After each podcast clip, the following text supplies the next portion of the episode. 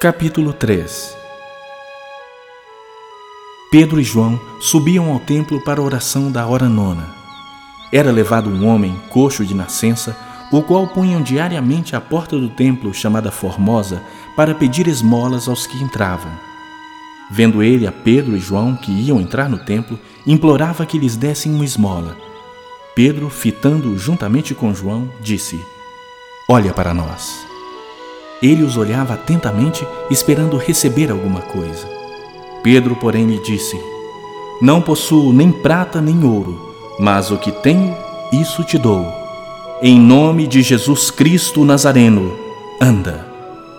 E, tomando-o pela mão direita, o levantou. Imediatamente, os seus pés e tornozelos se firmaram. De um salto se pôs em pé, passou a andar e entrou com eles no templo, saltando e louvando a Deus. Viu todo o povo a andar e a louvar a Deus e reconheceram ser ele mesmo que esmolava, assentado à porta formosa do templo. E se encheram de admiração e assombro por isso que lhe acontecera. Apegando-se ele a Pedro e a João, todo o povo correu atônito para junto deles, no pórtico chamado de Salomão.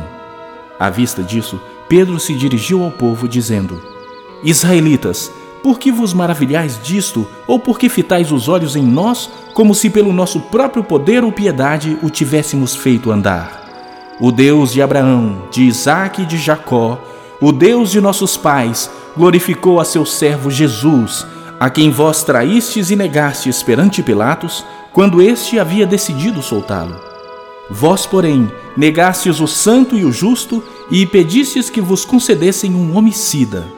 Dessarte, matastes o autor da vida, a quem Deus ressuscitou dentre os mortos, do que nós somos testemunhas.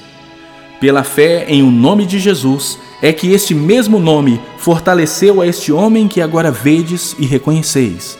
Sim, a fé que vem por meio de Jesus deu a este saúde perfeita na presença de todos vós. E agora, irmãos, eu sei que o fizestes por ignorância, como também as vossas autoridades.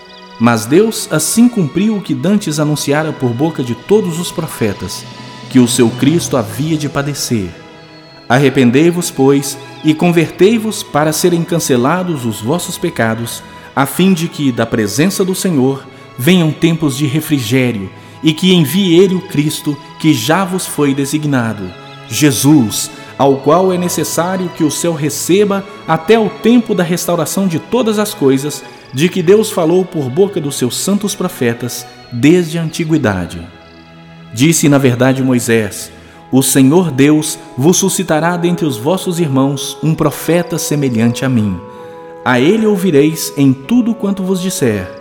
Acontecerá que toda alma que não ouvir esse profeta será exterminada do meio do povo. E todos os profetas, a começar com Samuel, assim como todos quantos depois falaram, também anunciaram estes dias. Vós sois os filhos dos profetas e da aliança que Deus estabeleceu em vossos pais, dizendo a Abraão: Na tua descendência serão abençoadas todas as nações da terra. Tendo Deus ressuscitado o seu servo, enviou-o primeiramente a vós outros para vos abençoar, no sentido de que cada um se aparte das suas perversidades.